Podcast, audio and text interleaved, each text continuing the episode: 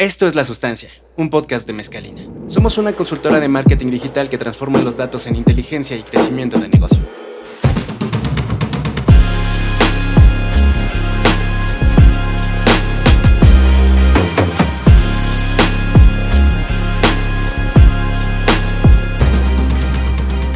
Hola, ¿qué tal? Bienvenidos y bienvenidas a La Sustancia, un podcast creado por Mezcalina, una consultora de marketing digital, en donde ayudamos a nuestros clientes a usar la data y la tecnología para entregar mensajes y experiencias de valor a las personas. Yo soy Os Villalón y hoy estamos en el estudio con Fernando Treviño Albert, CEO y fundador de Mezcalina. ¿Cómo estás, Fer? Bienvenido. Muchas gracias, Os. Todo bien. A todo dar. Gracias por la presentación. El capítulo de hoy promete. El capítulo de hoy tiene que ver con cómo la creatividad es un aliado en resolver problemas de negocio. Y para eso, para charlar de este tema, hemos invitado a uno de los creativos más admirados y respetados de los últimos tiempos. Comenzó trabajando en Francia, España, México y ha liderado la creatividad de compañías publicitarias y empresas de tecnología para América Latina. Ha conseguido Leones de Oro en Cannes con Comex y Aeroméxico y fue reconocido por el estudio Agency Scope de Scopen como el profesional de marketing más admirado en 2019, además de estar entre los 10 líderes más creativos en 2021 en México. Actualmente, CEO y Creative Founder de Pure Creative Chemistry, está con nosotros Luis Gaitán. Bienvenido Luis, ¿cómo estás? ¿Qué tal? Buenos días. Muchas gracias por os por la intro y Fer. Gusto gusto tenerlos acá y estar, este, poder compartir con ustedes un rato, amigos. Es un gustazo tenerte en los micrófonos de la sustancia. La última vez que platicábamos fue en los EFIS 2023. Es correcto. Eh, estuvimos ahí como media partners y bueno, estuvimos platicando brevemente sobre inteligencia artificial, sobre tu visión de la industria, pero quedó pendiente que íbamos a extender un poquito más la plática. Entonces, pues, bienvenido. ¿Cómo pinta el 2024 para Luis Gaitán y para Pure? Híjole, ojalá, ojalá sea glorioso. Eh, nada, estamos este, pues sí, arrancando el año hoy que termina, hoy es 30 de enero.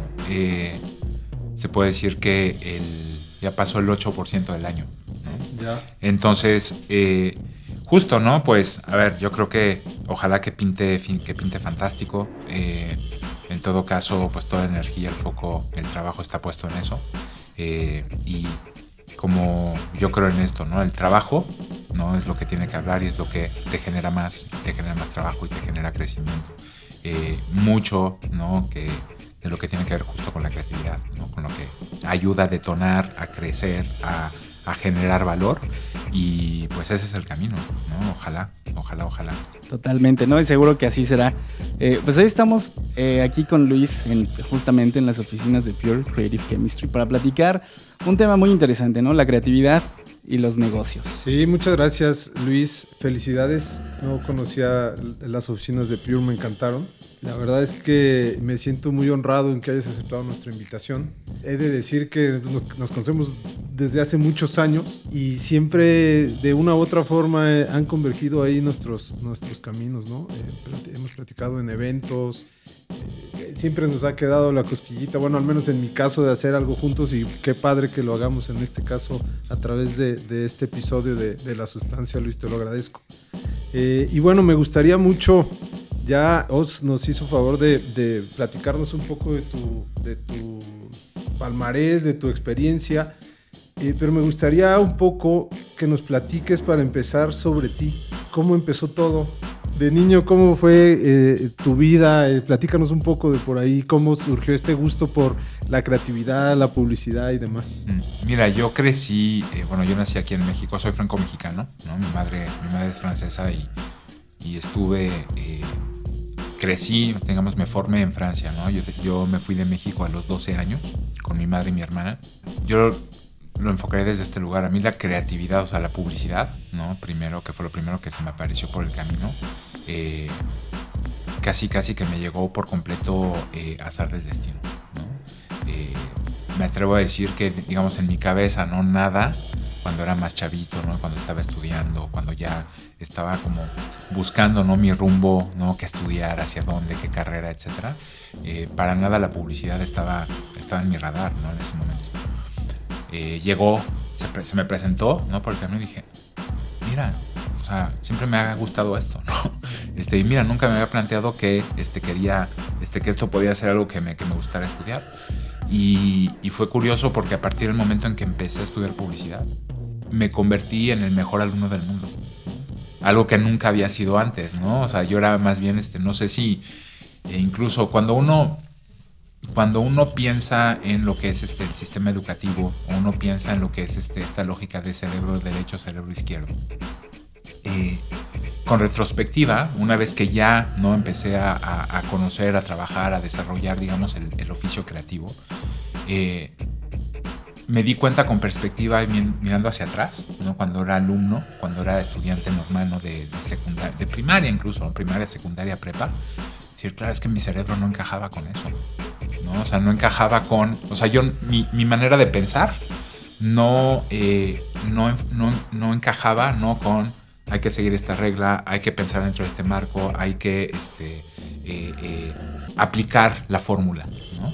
Eh, y de hecho cuando me di cuenta de eso hasta me, hasta me dio paz, ¿no? Porque me di cuenta que de alguna manera, no justo la manera en que, en que funciona mi cabeza, si me atrevo a, a, tomar una expresión como lo que puede ser como algo similar al pensamiento lateral, eh, pues me di cuenta con retrospectiva que es algo que yo venía aplicando siempre, ¿no? Como buscando eh, vías dentro de la escuela eh, que, claro, como no correspondían al manual o a lo que se supone que tenías que validar como conocimiento, me reprobaban, ¿no? Eh, y me pasaba mucho, justo, ¿no? Yo estudié, me especialicé en ciencias, ¿no? Este, en, en Francia así, así funcionaba el sistema. Eh, y claro, yo recuerdo perfectamente, ¿no? Que me... Que, a la hora de donde está trabajando álgebra, está, está trabajando geometría, ¿no? Todo el mundo de las, de las ecuaciones, la física, ¿no? Por ejemplo. Y claro, yo siempre me inventaba fórmulas en que decía, oye, pero esto, ¿por qué tiene que ser así? Porque esto a mí se me hacía más lógico resolverlo desde otro lugar, que claro, como no correspondía al manual, me tachaban y me reprobaban, ¿no? Cuando para mí se hacía toda la lógica, ¿no? Entonces, con retrospectiva, creo que justo este factor de que tiene mucho que ver con la creatividad, que es eh, encontrar una conexión entre puntos que a priori este, eh, la gente, ¿no? la mayoría de las personas no ven, eh, pues es lo que te lleva, ¿no? También justamente, para mí es una buena definición de lo que es el oficio creativo. Y entonces, justo a la par de eso, pues creo que en mi infancia, o me di cuenta ya muchos años después, yo crecí dentro de una familia acá en México, de un perfil muy sumamente artístico, ¿no? Este, por gusto, un gusto fuerte por, por las artes en general, ¿no? Este, eh, por la música, por la danza, por el teatro, por la literatura, por la arquitectura, por la pintura, la poesía.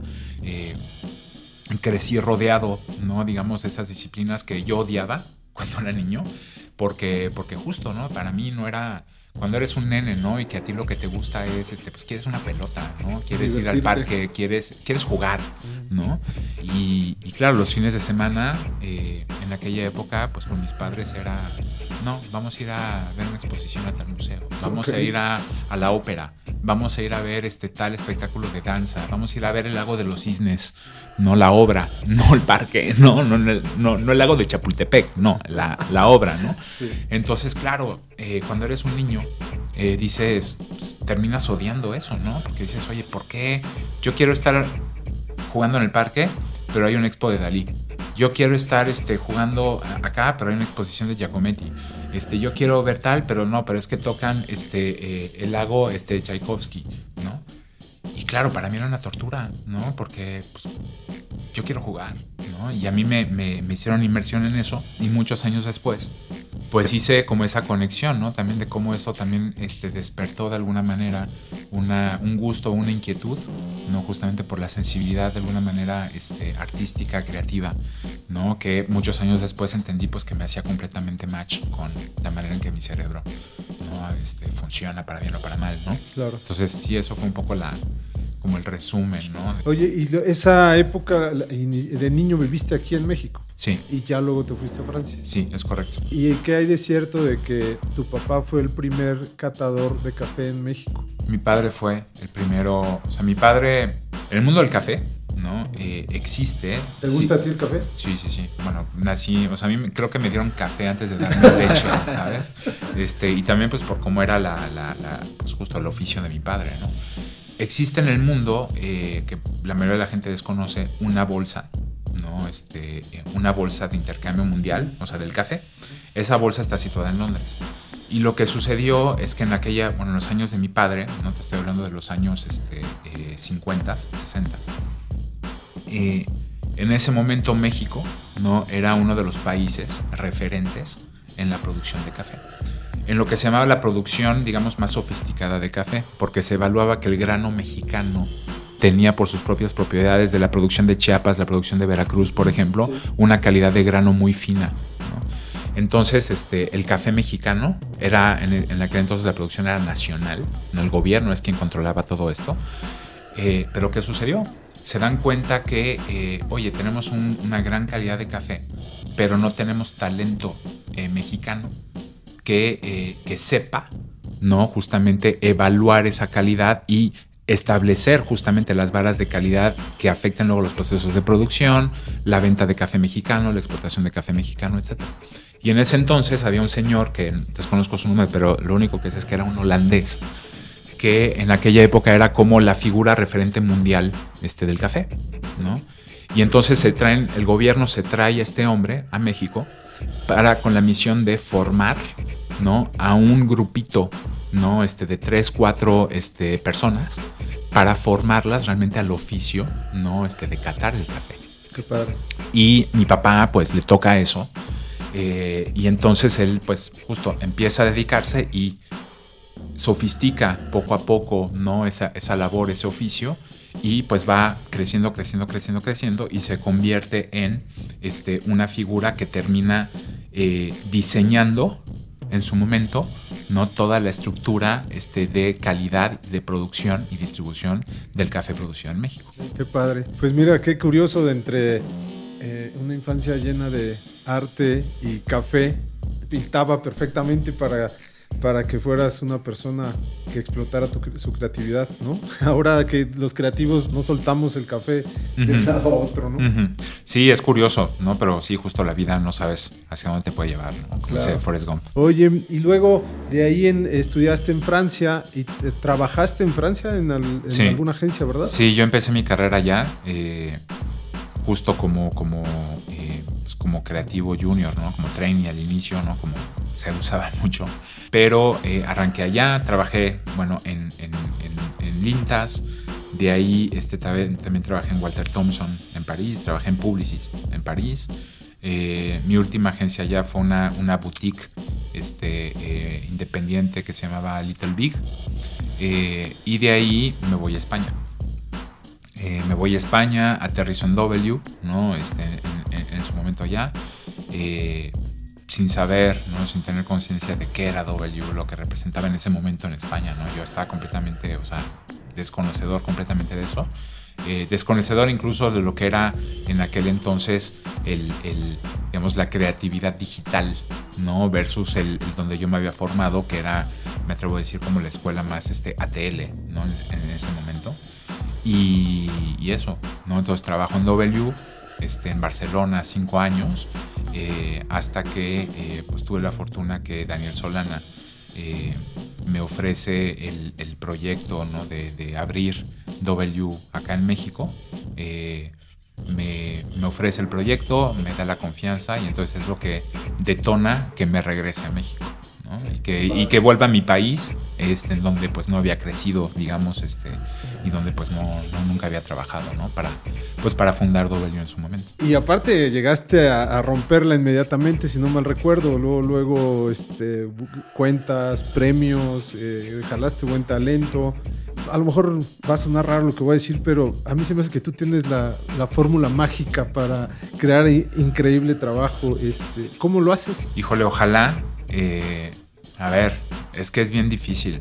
Hay una cosa que es este, realmente el foco, ¿no? El trabajo, el trabajo 100%. Eh, en buscar ¿no? este, la calidad, en buscar un, buen pensamiento, en buscar este, una idea ¿no? que, que ayuda a resolver realmente ¿no? pues un problema de comunicación, un problema de marketing, un problema de negocio. Pero también eso siempre va apalancado ¿no? también con un factor de, eh, de buena fortuna, ¿no? de suerte. ¿no? Este, es muy difícil el oficio al que nos dedicamos. Eh, es muy difícil llegar a dar ¿no? realmente con, con, una, con esa idea brillante, ¿no? Que lo resuelve todo. Eh, creo que eh, por eso también, ¿no? Es un, es un oficio que, que es sufrido, ¿no? En muchos casos, o sea, no es fácil, ¿no? Este, convivir todo el tiempo, ¿no? Con la, digamos, esa ansiedad o la incertidumbre que conlleva, ¿no? Este, la búsqueda creativa, ¿no? Este, estás más lleno de preguntas, ¿no? Este que de respuestas, pero forma parte del camino, ¿no? Pero esto, a ver, tú puedes tener, y, lo digo con, una perspectiva este, de, con, humildad, ¿no? O sea, tú puedes poner obviamente todo, todo tu enfoque, todo tu esfuerzo, ¿no? En hacer un gran trabajo, pero también juega un factor de, eh, de circunstancias que puedan ser favorables, de poder hacer el trabajo, trabajar incluso con la gente correcta, no esté en el momento correcto, que sea la circunstancia que la marca con la que estás trabajando está en ese momento donde todo encaja perfectamente, donde hay una eh, química, ¿no? Este, que, es este motriz o que es detonadora de que pasen grandes cosas.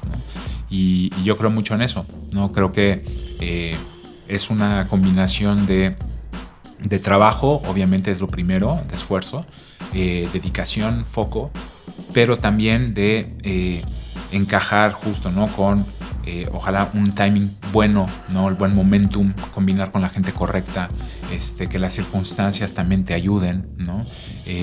Eh, incluso circunstancias que muchas veces no están completamente fuera de tus manos, ¿no?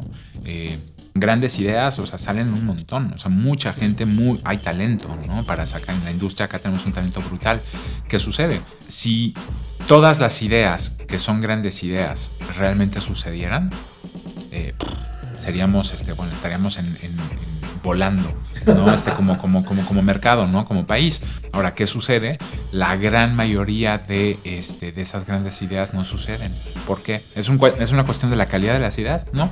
Es una cuestión de que muchas veces te enfrente te encuentras con un no y otro no y otro no y otro no por que puede venir por circunstancias completamente distintas, ¿no? Eh, a veces que puedes controlar, a veces que no. Eh, cuando te lo voy a decir así, cuando tú llegas y a lo mejor estás empujando por un proyecto enorme, enorme, ¿no? En que llevas meses trabajando, en que llevas este, toda tu dedicación, toda tu emoción, etc. Y de repente sucede una circunstancia, ¿no? Que nadie podía prever te llega una pandemia, ¿no? Te llega eh, eh, una crisis económica, te llega un terremoto. Un terremoto, pueden llegar varias cosas que de repente, ¡pum! ¿No? Se cae. ¿Es porque tú no dejaste de empujar por hacer un gran trabajo? No. A veces el momentum y las circunstancias juegan también. Entonces, y eso a veces es sano, me parece, tener esa perspectiva, ¿no? De decir, lo que no puede quedar es que eh, ante cualquier este resultado final, creo yo que tú hayas eh, dejado todo en la cancha, ¿no? Este, todo lo que está de tu lado, todo lo que tú sí puedes controlar. Lo demás a veces es pues circunstancial. Oye, ¿y crees que ha cambiado algo en... Eh, yo tengo una sensación de que hoy en día es más complicado ejecutar buenas ideas. Me parece que hoy, eh, comparado con hace 10 años, 11 años, 12 años, eh, eh, siento que hoy la industria está más enfocada en la eficiencia tecnológica, eficiencia de costos, apostar más por el corto plazo. Incluso lo decía por ahí Mark en la, sí, creo que se llama Mark en las, en la, Mark Ritson, sí. en la conferencia de AVE, ¿no? Que hay muchos presupuestos que se van al corto plazo y no a largo plazo. Eh, y eso me parece que nos genera eh, como industria en, buscar más eficiencias en muchos sentidos que grandes ideas. ¿Qué piensas de eso? ¿Coincides o...? A ver, es que si es circunstancial. A ver, depende... Los diferentes puntos de vista, ¿no? Este pueden ser válidos. Una manera de verlo es, oigan, no amigos, es que la industria ya no es lo que era. Oye, no, es que ahora es bien difícil, este, porque claro, o sea, tendencialmente eh, la industria, las marcas, no los anunciantes, están este, eh, apostando más este, por una, priorizando más una lógica de performance, ¿no? Este, que en una lógica a fuerzas de, este, de idea o de construcción de marca. ¿no? Eh, es una perspectiva que dices, oye, está pasando, la data te dice que está pasando, ¿no? Tendencialmente está sucediendo. Ahora, es una cuestión de decir, es que esto viene, es culpa de los anunciantes o esto viene este, por culpa de las empresas igual sí, igual no. ¿No? Este, a ver, qué tanto, y es sano también pensar, ¿no? Qué tanto eso que está pasando tú, tú mismo, ¿no? Como agencia, como profesional en la industria, eh, pues qué tanto tienes ahí también tu granito de responsabilidad, ¿no?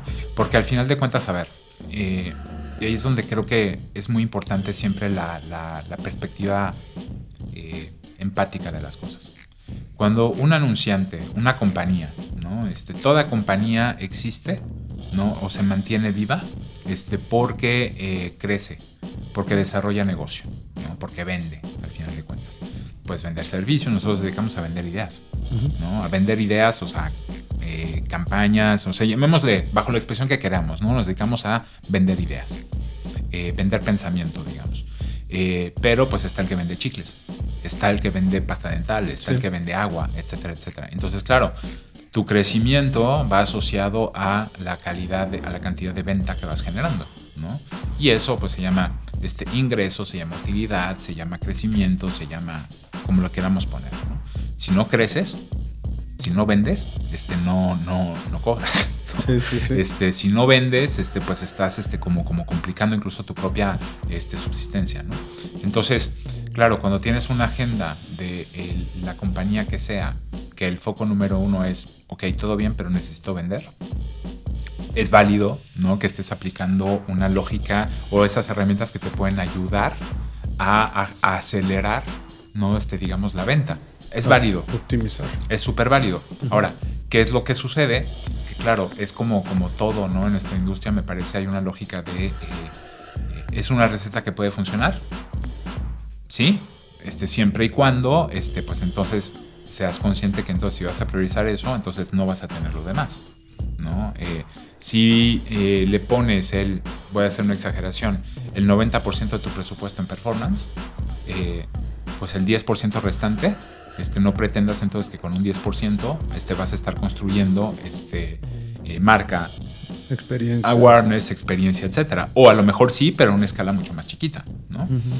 A ver, todo es este, decidir renunciar, claro. Este, como se dice. Entonces, es válido. Ahora, que dentro de esto este, siempre existe también la cancha ¿no? y la oportunidad de eh, hacer un gran trabajo, de hacer una gran idea existe. Es muy difícil lograrlo, es dificilísimo.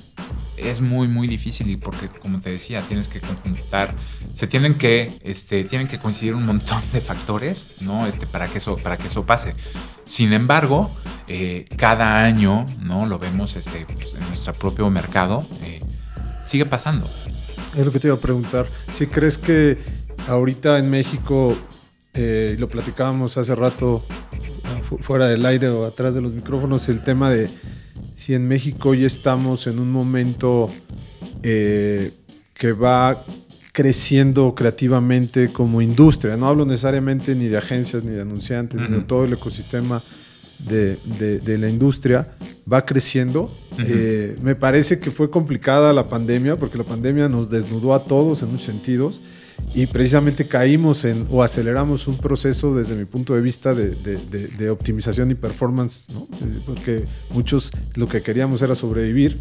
Eh, pero ahora creo que vamos para arriba. ¿Tú qué crees en eso? ¿En dónde estaremos hoy eh, a nivel mundial como industria mexicana creativa?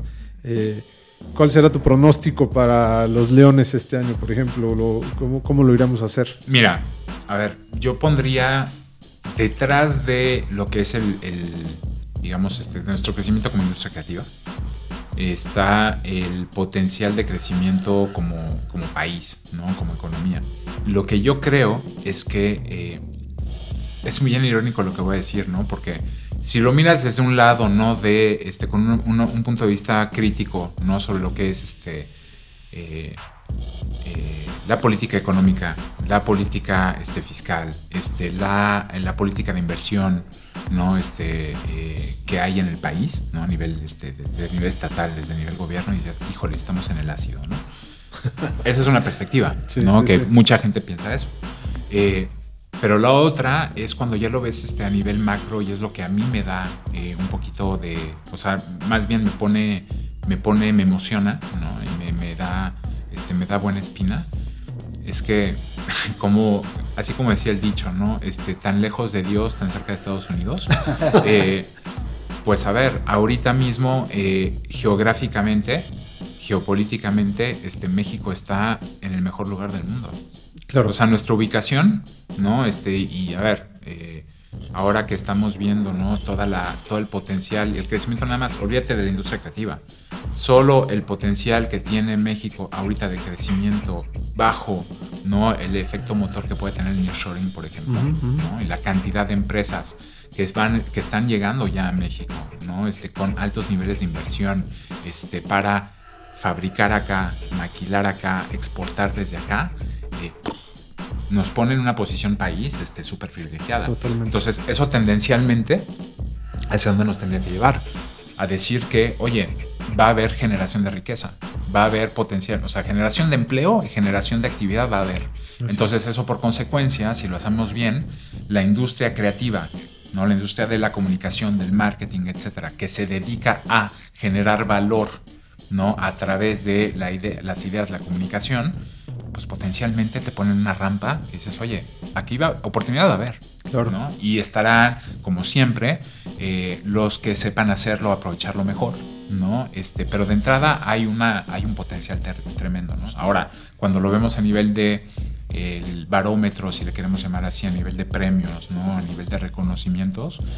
A ver, yo siempre he pensado eh, y soy un convencido ¿no? en la calidad y el potencial tremendo del trabajo mexicano. Eh, yo creo y siempre he abogado y abogaré también este por lo que eh, denomino el trabajo real, ¿no? Y trabajo real para mí es, es muy difícil ganar un león, muy difícil. Eh, es aún más difícil ganar un león este con trabajo real. Claro. Entonces, eh, me parece que el potencial está, talento tremendo tenemos, ¿no? Este, como, como, como, como país, como, como, como, como industria. Y eso es lo que te da, la, esa es la, la regla número uno, ¿no? Que exista eso y creo que el potencial este, con el talento que hay en, México este, lo tenemos. Ahora, se tienen que juntar todas las circunstancias para que suceda la magia. Totalmente. Ahorita mencionabas, Luis, acerca de, esto, ¿no? Decías, oportunidades habrá, ¿no? Eh, también eh, mencionabas cómo de repente las buenas ideas están, pero muchas veces se enfrentan o, o nos enfrentamos a esas barreras, ¿no? Esos nos. Eh, y muchas veces para fomentar la creatividad justamente hay que desafiar a los equipos dentro de las, de las organizaciones, ¿no? Y, no nada más hablando de, dentro de las agencias, sino también dentro de, marcas, ¿no? De, las, de las empresas. ¿Cómo afrontar eso, Luis, desde tu perspectiva? O sea, ¿cómo fomentar la creatividad hacia dentro de las organizaciones, digo, tanto de agencias como de, marcas? Eh, y también cómo luchar con esa frustración de la barrera del no. Porque digo, ya, ya que la creatividad está puesta, ¿cómo puedes sortear esas barreras del no? Yo creo que, a ver, hay una... El no, y el, no siempre lo tienes. Siempre está en la ecuación. ¿no? Y por eso es tan importante eh, como, como, yo creo como agencia, ¿no? Como, como compañía, ¿no? Que, que busque eh, dedicarse a la, a la creatividad es bien importante el darte la oportunidad de elegir muy bien qué tipo de trabajo quieres hacer, ¿no? Eso tienes que tenerlo claro y sobre todo con qué tipo de gente no quieres trabajar. Y eso es muy importante descubrirlo lo más rápido posible. Eh, incluso, ¿no? Y voy a repetir la frase, elige muy bien con quién no quieres trabajar. Porque, a ver, eh, estamos hablando, al final de cuentas nos dedicamos a algo que se llama este, ciencias humanas nuestra capacidad de, lo que manda por detrás, ¿no? De que tengas una gran idea. Tú puedes tener una idea magnífica, enorme, brutal, que hace todo el sentido. Eh, si el interlocutor a quien se le estás contando eh, no tiene la capacidad o, no le está entendiendo o no le está viendo, puede, puede venir, puede tener dos factores. Uno es que la persona ¿no? realmente no, este, no, no tenga, eh, no esté en medida de tener la sensibilidad no para entender realmente la idea, puede, puede pasar. Pero otra es que tú no le estés contando bien, ¿no? que tú no estés siendo claro no esté en la manera de, enfocarla. Entonces, mi punto es que eh, lo que sí tiene que mandar, que muchas veces no este negocio, eh, eh, justo por la lógica de negocio, no, no te das esa oportunidad, es de pues ir a buscar justo el negocio como sea. ¿No? Este de, ah, no, hay este, un pitch de tal marca o de tal proyecto y tal, sí, a, huevo, vamos, ¿no? Y te vas de cabeza, o sea, justo persiguiendo lo que es este, la oportunidad del negocio, eh, pero muchas veces también sacrificando por el camino eh, tuetos, ¿no? Este, o, o, lo que es este, tú, el tipo de trabajo que tú quieres hacer. Ojo, todo, todo trabajo es digno, es válido, toda oportunidad puede ser buena. Ahora, les voy a hacer una metáfora acá. Eh, la, repostería es un gran oficio, ¿no? que puede ser este, muy noble. ¿no? Hay todo tipo de postres y todo tipo de reposteros. No pretendas, ¿no? y no es lo mismo, ¿no? Eh, ser de repente agarras un crack repostero, ¿no? Este, día el número uno hoy en el país, este, pues difícilmente, ¿no? Esa persona va a estar trabajando a hacer este, postres, digamos, este, para distribuir en, este, en un Oxxo, Y lo digo bien, ¿no? Este, Oxxo es un gran, gran negocio, ¿no? Este, pero, vamos, hay perfiles para todo, ¿no? Hay perfiles para todos y todo se trata para mí fundamentalmente de química humana. Entonces, sí que es muy importante descubrir muy rápido con quién conectas y con quién no conectas. Porque que no conectes con una persona no significa que tú seas malo en lo que haces. Tampoco significa que esa persona sea mala en lo que hace. Significa nada más que no conectaste. Y no está mal no conectar. O sea, en la, en la química humana pasa lo mismo, ¿no? O sea, no puedes, este, difícilmente vas a tener, este, una relación puede tener mucho futuro con una persona, este, con la que no te sabe darte un beso no va a pasar, o sea, porque no te sabe. Y si no te sabe, difícilmente va a haber un futuro, ¿no? Entonces, está bueno descubrirlo muy rápido. Y creo que justo lo que, lo que pasa con el no, o sea, aquí hablamos de la parte del no externo, ¿no? Pero la otra, cuando hablamos de la, de la frustración, ¿no? De la, incluso de la propia eh, eh, cultura, ¿no? Dentro de los equipos, eh, a veces un no, ¿no? También acaba siendo un gran detonante de una solución aún mejor. Y es algo con lo que también tienes que, eh, tienes que poderlo, tienes que saber muy bien manejar la frustración, ¿vale? Este, para que la frustración no sea una barrera, ¿no? No sea una limitante, sino que pueda ser un detonante, ¿no? De las cosas. Y muchos de los que nos dedicamos a esto lo hemos vivido por el camino, ¿no? Como de repente algo en lo que creías ciegamente, te estrellas, ¿no? No, no, no, no pasa. Eh, hasta que de repente, ¡pum! de la nada, ¿no? O sea, ya cuando se te pasó, ¿no? El enojo, ¿no? La frustración, de repente le vuelves a dar vueltas, lo vuelves a cocinar y ¡pim! sale algo mejor aún que ¡oh! magia y ahí sí conecta. Y ahí sí es que sí, y ahí sí es que va por ahí, ¿no? Entonces, es muy complejo porque de por medio estamos hablando de relaciones humanas y las relaciones humanas son complejas. Entonces, este, mientras que no sea, no estemos en una lógica de robots hablando con robots, este, eh, forma parte de la ecuación. Y la negativa, pues está, está ahí siempre como, como un argumento. ¿no? Me hizo pensar en un laberinto, ¿no? En un laberinto te topas con pared una y otra vez y te, eso te hace descubrir otros caminos y otros caminos y a lo mejor te van a llevar a otra pared, pero en algún momento vas a salir. Pero justo ahí de lo que se trata, me atrevo a decir, es elige tu laberinto. Claro. ¿Sabes? Eh, la pelea, al final de cuentas, de dificultad existe para todos. Eh, yo me atrevo a decir más bien de pues, elige bien la dificultad, no este, en la que te quieres desenvolver. Eh, eso es clave. Y sobre todo, tienes que entender muy rápido, descubrir muy rápido con quién no quieres trabajar. Oye, voy a dar un brinco. Ahorita me diste pie. Decías, no somos máquinas, eh, pero, pero sí.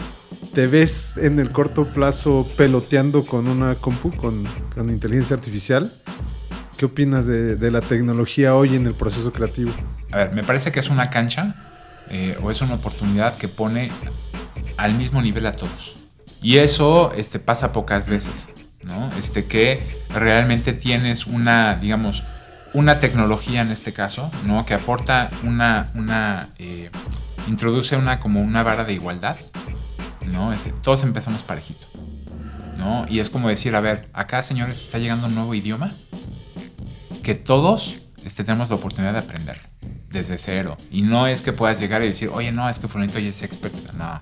Todos tenemos la posibilidad ahorita de arrancar desde cero para aprender esto, ¿no? Y, eso, eso de entrada me parece una gran oportunidad, ¿no? Y es porque es parejo. Eso por un lado. Por otro lado, a mí me parece que más allá de todas las cuestiones, ¿no? Que pueden tener también que ver con temas éticos, con temas de, oye, no, pero cómo esto va a reemplazar o no este, a talento humano, etcétera a mí lo que me parece es que puede ser un, una gran herramienta en general eh, para detonar este, más pensamiento, para detonar más opciones, para detonar este, más ángulos. Para o sea, para mí puede ser un gran acelerador. El criterio, ¿no? Al final es, es humano. Ahora, va tan rápido, ¿no? Esta evolución que también es muy importante el, entender, eh, vamos, que tanto hay tareas, ¿no? Este, que pueden ser eh, justamente automatizadas, ¿no? Y evitarte además incluso, ¿no? Desgaste, esfuerzo, eh, en cosas que no valen tanto la pena. Que es un trabajo que se tiene que hacer, pero que a lo mejor no hace falta. No este, que una persona con, con, potencial o con talento no este, lo esté haciendo cuando puede estar pensando y cuando puede estar desarrollando otra cosa. Eso me parece genial también, pero yo recuerdo que, vamos, si nos vamos unos años atrás, eh, incluso te diría, ¿no? Si estamos hablando de, recuerdo que fue en 2000, no sé si fue por ahí, por 2016, eh, que fue cuando se empezaron, empezaron a nacer, ¿no? Las primeras, los primeros experimentos o herramientas que justamente, que luego dieron vida a ciertas plataformas, que era de automatización, por ejemplo, de piezas de display, ¿no? Este de, o sea, que directamente, o sea, software armado este, por gente para decir, oye, en lugar de tener un equipo de 5, 10, 15, 20 personas dedicadas a estar adaptando ¿no? Produciendo materiales y adaptaciones este, para tal pauta digital, este, para tal pauta, este, incluso, ¿no? De, de, este, de, impresos, ¿no? Por ejemplo. Pues era manual. ¿No? Como los paquetes de tantos banners por tanto. Exactamente, y tenías que sacar, ¿no? Oye, no, pues este plan de medios tiene tantos banners y tiene tantas adaptaciones y tal, y lo tenías que hacer. Y entonces, claro, era una chamba en aquel entonces que era mecánica, una persona que tiene que estar, que mirar, que, esté bien el pixel, que esté bien esto, que esté bien aquello, la animación correcta, etcétera, va, ¿no? A partir del momento en que empiezas a automatizar eso, ¿no? Dices, oye, ¿qué sentido tiene si tienes unos perfiles con talento y con potencial que en lugar de que estén desarrollando el potencial y aportando valor desde el pensamiento, están nada más, este, lo digo bien, planchando, este, digamos, este banners? no hace ningún sentido. No hace sentido para ellos, no hace sentido económico para ti, no hace sentido para nadie. ¿no? Entonces, que se automatice con calidad, con garantías, este, con, estándares, es una buena noticia. ¿no? Eh, todo lo que pueda representar que el ser humano, más allá de la creatividad, eh, pueda enfocar su, su, potencial, su talento, ¿no? en hacer algo que no a fuerza sea mecánico o que lo libere de un trabajo mecánico para que pueda aportar más valor desde otro lugar, a mí me parece una buena noticia. Sí, absolutamente. Incluso te ayuda, debería de ayudar a desarrollarnos eh, nosotros como personas y profesionales más rápidamente, ¿no? Eh, quitándole el tiempo a, la talacha y eh, dedicándolo a algo que sea más formativo y que te desarrolle mejor. Siempre que lo uses realmente con, esa, este, con ese propósito, ¿no? platicaba ahora justo con una, una amiga, ¿no? Que es este, profesora, ¿no? Universitaria. Ella enseña, eh, enseña psicología, ¿no? Y me decía, es que claro, ahora, o sea, me van llegando, ¿no? Justamente, ¿no? Este, entregas o trabajos, este, mis alumnos, estamos hablando de universidad, ¿no? Este, ya a nivel, o sea, más, más amplio, ¿no? O sea, más alto, perdón. Y me decía, es que claro, o sea, veo, ¿no? Cómo viene el trabajo, etcétera, y me dice, eso ni en broma lo escribieron ellos. Claro, sí, sí, sí. No, este, ni en broma lo pensaron ellos.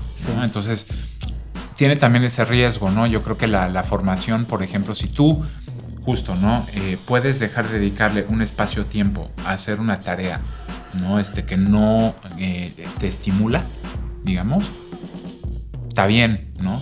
pero siempre que no justamente no caigamos en el mundo que es a mí lo más lo que me preocuparía no me quedo siempre con esta imagen de Wally la película en donde en donde no este tienes no sé si se acuerdan no esta nave espacial no todos son gorditos no este todos son gorditos que se mueven no como en una especie como de, crucero no en el espacio. Este todos tienen su pantallita todos van tragando no este todo el tiempo y todos son gordos no ¿por qué no estamos muy lejos, ¿no? este, cuando es este, justamente, ¿no? Consumo todo el tiempo con pantallas, este, sedentarismo, este, falta de actividad física y como, ¿no? Obsesionados con lo que es el mundo de eh, eh, una estar viendo contenido todo el tiempo, ¿no? Y no tanto desarrollando este pensamiento crítico, este conocimiento, ¿no? Este criterio. Oye, me voy a poner filosófico. ¿Será entonces que la, la tendencia es comenzar a dejar de desarrollar contenido para pantallas? ¿Sí me explicó? O sea, ¿qué o sea lo, lo, que pasa es que hoy cada vez estamos más rodeados e inmersos en el, en el mundo digital. ¿no? Uh -huh. eh, este famoso omnicanalidad en donde queremos que poder tener contacto a través de todos los puntos de contacto con, con nuestros clientes, nuestro consumidor. Este, y, y, me pregunto de una manera eh, filosóficamente es, ¿será ético hacer eso y seguir empujándolos a la, a la tecnología? Mira, a ver, la tecnología no es algo que puedas, este, eh, justo como, como condicionar o limitar, porque al final de cuentas ya, o sea, forma parte, ¿no? Este, de, de, del, digamos, del hábito este, humano, ¿no? Y desde más temprana edad incluso. Entonces, a ver, las pantallas están ahí. El, el, el tema es, o sea, ya no como publicista, ¿no? sino como persona, cómo las usas, para qué las usas y cómo vas dosificando. O sea, si tú eres padre, no este de unos niños chiquitos, veía, nada más les cuento este inciso porque me voló la cabeza, eh, eh, se publicó un estudio este, justo hace, ahora a inicios de, de enero, ¿no? Este, eh, lo llevó a cabo una universidad, no recuerdo el nombre, en, en, en Inglaterra. Y lo que hicieron fue que siguieron a dos grupos de niños, ¿no? Junto con sus padres, como parte del experimento, o sea, todo científico, todo bien medido, ¿no? Todos niños menores de 5 años. Y lo que hicieron fue estar midiendo este, dos grupos en paralelo. Por un lado, un grupo con padres y niños, ¿no? Que de entrada, desde muy chiquitos, tuvieron, este, crecieron siempre con este, un, una interacción y un acceso completo a las pantallas. ¿no? Llámalo iPad, llámalo el teléfono, llámalo la tele, o sea, televisión, lo que sea, pantallas, pantallas, pantallas, ¿no? Y el otro grupo son este, nenes igual de menos de 5 años, pero que tienen, han tenido un acceso a las pantallas, pero digamos, eh, dosificado y combinado ¿no? con todo el resto de actividades que, a los que puede acceder un niño. ¿no? Uh -huh. Decir, oye, pues acá está el tiempo de jugar, acá está el tiempo de aprender, acá está el tiempo de tantita pantalla, ¿sabes? O sea, de como combinado. Y lo que es muy loco es eh, la, la, y lo decía, ¿no? Este, como resultado del estudio, estamos hablando del primer grupo, nenes, ¿no? Que tienen alteraciones que siendo muy chiquitos no tienen la capacidad de verbalizar.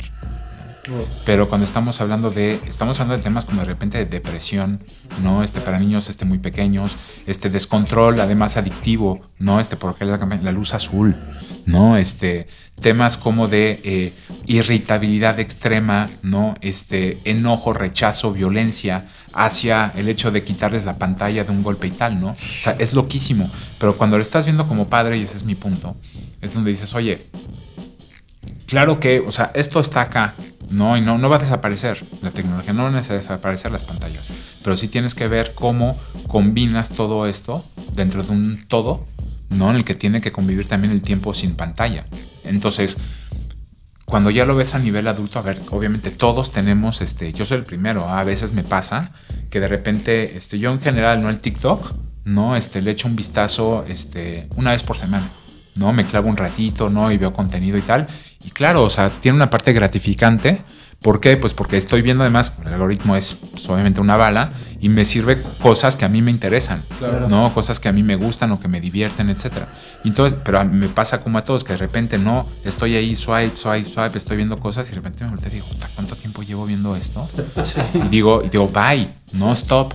Entonces, es una cuestión de dosificación. Cuando hablas de la omnicanalidad, por ejemplo, si lo vemos 100% desde una perspectiva de negocio, hace todo el sentido que una marca, una compañía, esté queriendo empujar por la omnicanalidad para ofrecer una experiencia omnicanal a su cliente o a su usuario, que no es lo mismo de te tiro banner ¿no? o te tiro notificación por el teléfono, por el iPad, este, por la compu, por la PlayStation, este, y por tu, por, por tu Smart TV y además este, en el outdoor, por, o sea, un poquito el mundo Minority Report, ¿no?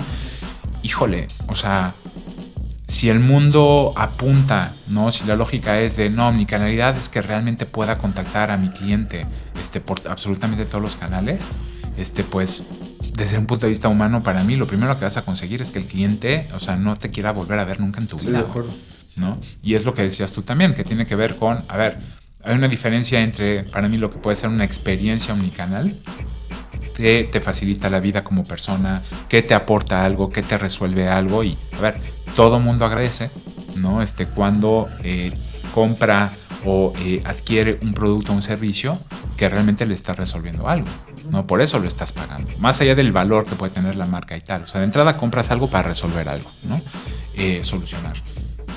Si en lugar de eso no es una persecución permanente, eh, híjole, digo, o, sea, o sea, estamos hablando del mundo de la molestia 10X. Sí, annoying todo el tiempo. Exacto, entonces eso también, ¿no? Este, volviendo al punto que decías antes, ¿no? Cuando estamos hablando de esa, eh, digamos, este, eh, separación, ¿no? Entre el mundo performance, ¿no? Y el mundo experiencia o el mundo idea, siempre es, yo, yo en lo que sí creo es que, como decía esta, esta escritora filósofa este, norteamericana Maya Beinanus, ¿no? Me parece, este que decía, este, una persona eh, siempre puede olvidarse, ¿no? De lo que le dijiste, siempre puede olvidarse de lo que este, le enseñaste, ¿no? Pero es más difícil que se olvide de cómo le hiciste sentir. ¿no? Claro. Claro. Y, y- y eso es lo que te aporta la experiencia. La experiencia puede vivir a través de una interacción, puede vivir a través de algo que estás probando, que estás tocando, pero puede vivir también a través de algo, una historia que le estás contando a alguien que, que le remueve, que le conmueve, que le detona una sonrisa, algo, ¿no? Que realmente, uf, ¿no? Te da, te da, te sella, ¿no? Te, te, te deja un rastro lindo, ¿no? Sí, Y yo creo que se trata de eso también, ¿no? ¿Qué le recomendarías a los chavos que, que les llama la atención esta industria? Eh, este, los do's y los don'ts de, de cuando uno está chavo, casi por salir de la carrera o comenzando en sus primeros meses o semestres de, en, en esta industria. Mira, yo creo que primero, si estás, si eres, si estás estudiando, ¿no? Este, eh, estas carreras, ¿no? Que están relacionadas con eh, la industria creativa, de la comunicación, del marketing. Cuando estás en esa edad o en ese momento de tu vida, yo creo que estás en la obligación de darte la oportunidad de probar todo lo que se te dé la gana. Todo. ¿Por qué? Porque hay una gran diferencia, y puede sonar este ya más este como a, como a discurso de tío, ¿no? y por, Tío pe- Luis. pe- de- pero, pero es que sí, porque, a ver, obviamente la, la- yo me acuerdo, ¿no? Que cuando yo fui estudiante, ¿no? Y cuando yo estuve en ese momento, eh, a ver, también de entrada, el, el- el entorno, el mundo en el que vivimos, nada, nada que ver, ¿no? Nuestra industria, nada que ver. Sí. Lo que era la publicidad de aquel entonces con lo que es, lo- con lo que es ahora, nada que ver. Entonces, todo evoluciona y cambia muy rápido. Para mí la gran diferencia, y ahorita hablo de, de lo que es la creatividad en sí, pero para mí la gran diferencia es que yo creo que la- los sistemas educativos y las universidades, eh, antes la lógica era que te preparaban incluso para especializarte en una carrera pensando en, long term, ¿no? Y pensando en vas a hacer esto por una gran parte de tu vida. Entonces elige algo que realmente te interesa o lo que realmente te guste.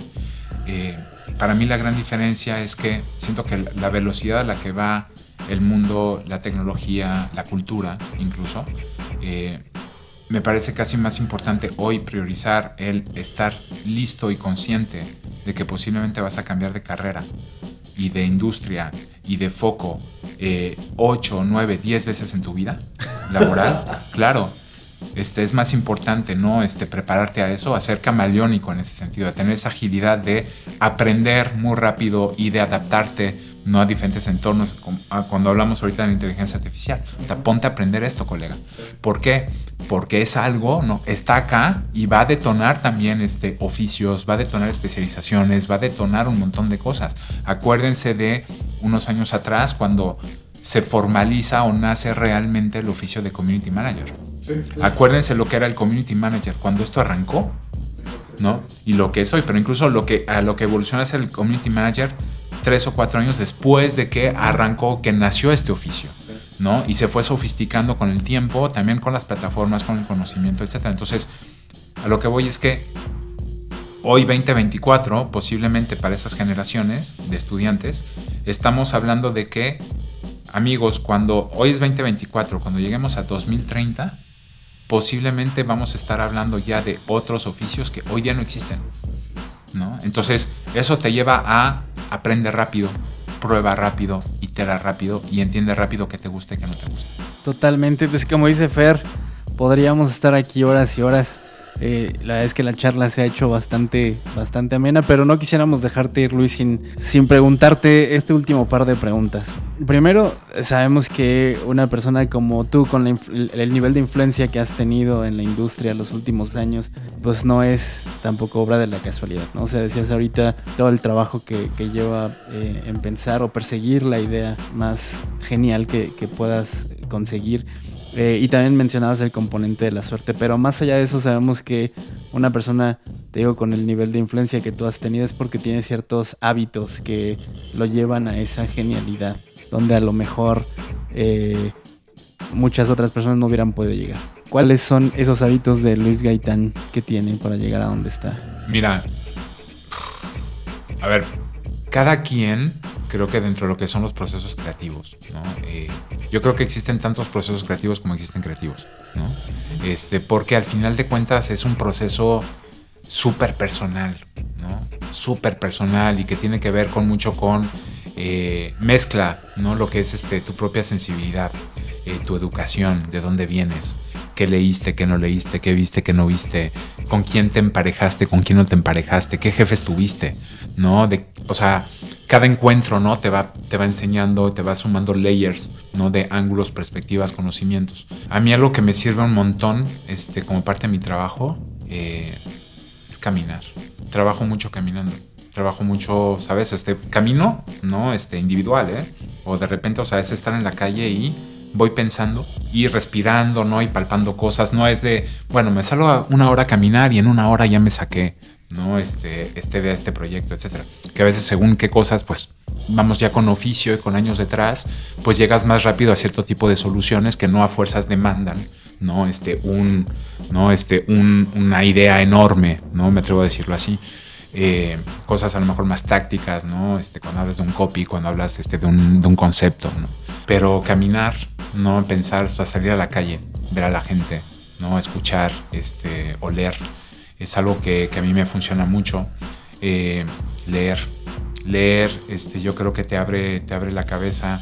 Estoy convencido, incluso yo me he puesto esa, he intentado, ¿no? Y a veces no lo logro, pero ponerme incluso esa, esa disciplina de justamente, ¿no? Este, soltar la pantalla, ¿no? Soltar el teléfono, soltar, apagar la compu, ¿no? Y decir, agarra un libro, agarra una nota, agarra un periódico, ¿no? O sea, es de estimularte, ¿no? Desde la lectura, para mí, o sea, te estimula, te detona pensamiento, ¿no? Creo que empiezas a morirte un poquito eh, dentro de este oficio a partir del momento en que eh, crees que lo sabes todo o que lo has visto todo, ¿sabes? ¿Qué libro estás leyendo ahora? Mira, ahorita tengo eh, en mi buró, ¿no? Tengo una, un montón de libros, ¿no? Este que se van acumulando y los tengo ahí porque quiero justamente forzarme a, como les decía, apago pantalla y me pongo a leer. Ahorita este, voy sorteando, ¿no? Porque siempre tengo, ¿no? Arranco uno, arranco otro, arranco otro. Ahorita mismo estoy volviendo a leer uno de los libros, ¿no? De, de uno de los autores que, este, que más me gustan mucho, clavado en creatividad, que se llama Dave Trott. Este, estoy este, eh, volviendo a leer Creative Blindness, se llama el libro.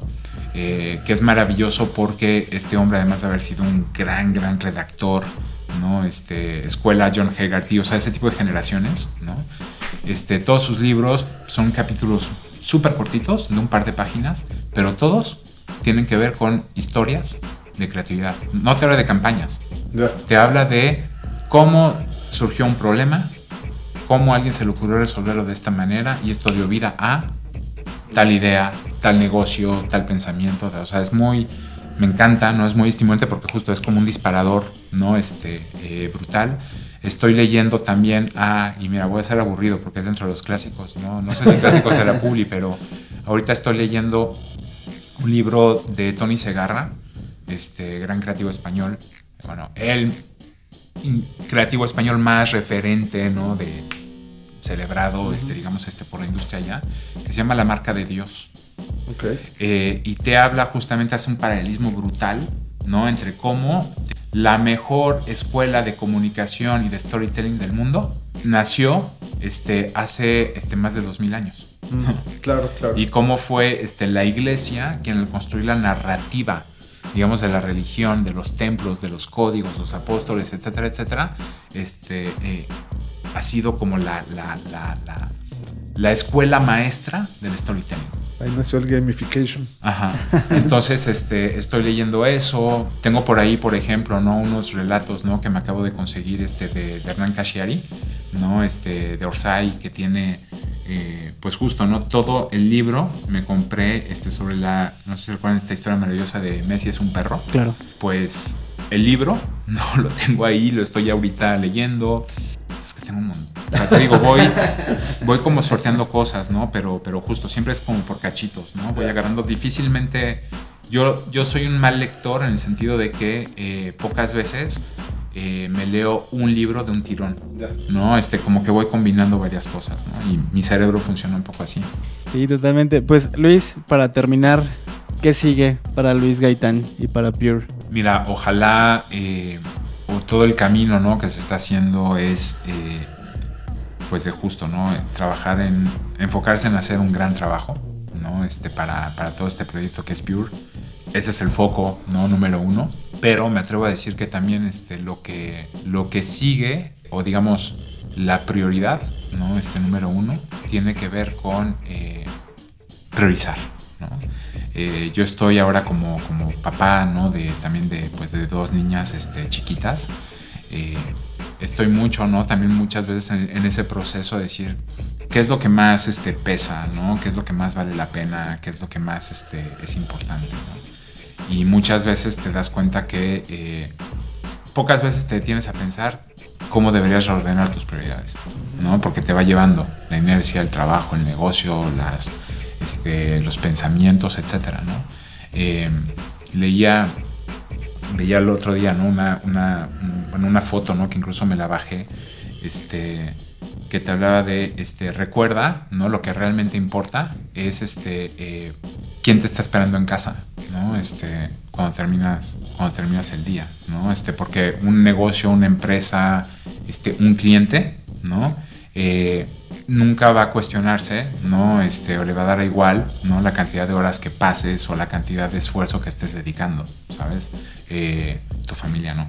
Sí, Entonces, ahí es donde hay también este, una parte también de, y fíjate, voy a concluir con esto. Eh, tengo yo un, en mi casa, tengo una, un, un mini póster, ¿no? Este, de un, un, un, diseño bien bonito que dice, eh, Focus is about saying no. Claro. ¿Sabes? Cuando hablamos del no hace rato, uh -huh. este, yo creo que justo siempre que te puede, y a mí me cuesta un montón de esfuerzo, ¿eh? O sea, estarme clavando con eso, pero, pero cada vez este, lo veo más claro, ¿no? Es decir, eh, no te late, no te gusta, no te huele bien, no te, no te emociona, no te prende, pues no. Entonces no lo haces. Sí, totalmente. Pues muchas gracias Luis, ha sido un enorme placer. La verdad es que es una charla que se nos fue como agua. Eh, seguramente a nuestra audiencia le gustará tanto o más que, a nosotros. Y pues bueno, eh, redes sociales, Luis, ¿dónde te puede seguir la gente? Yo estoy, eh, no sé si va a sonar antiguo, ¿no? Este, estoy sobre todo, bueno, en LinkedIn, ahí me encuentran como con mucho orgullo, ¿no? Tengo el, el, nick chilango. Entonces, si, si dan a linkedin.com slash este, chilango soy yo. Eh, en Twitter, cartel chilango, Twitter X, ¿no? Este cartel chilango, este, y son las principales, ¿no? En donde, estoy ahí. Y si quieren topar este, lo, que, este, lo que es Pure y lo que hace Pure, es, todos los handles son arroba yeahpure. Excelente. Bueno, pues eso ha sido todo por hoy. Muchas gracias. Ya saben dónde encontrar a Luis. No olviden seguirnos en nuestras redes sociales, arroba give me mezcalina, en Instagram, LinkedIn, X y Facebook. Muchas gracias por llegar hasta acá. Nos vemos en el que sigue. Hasta pronto.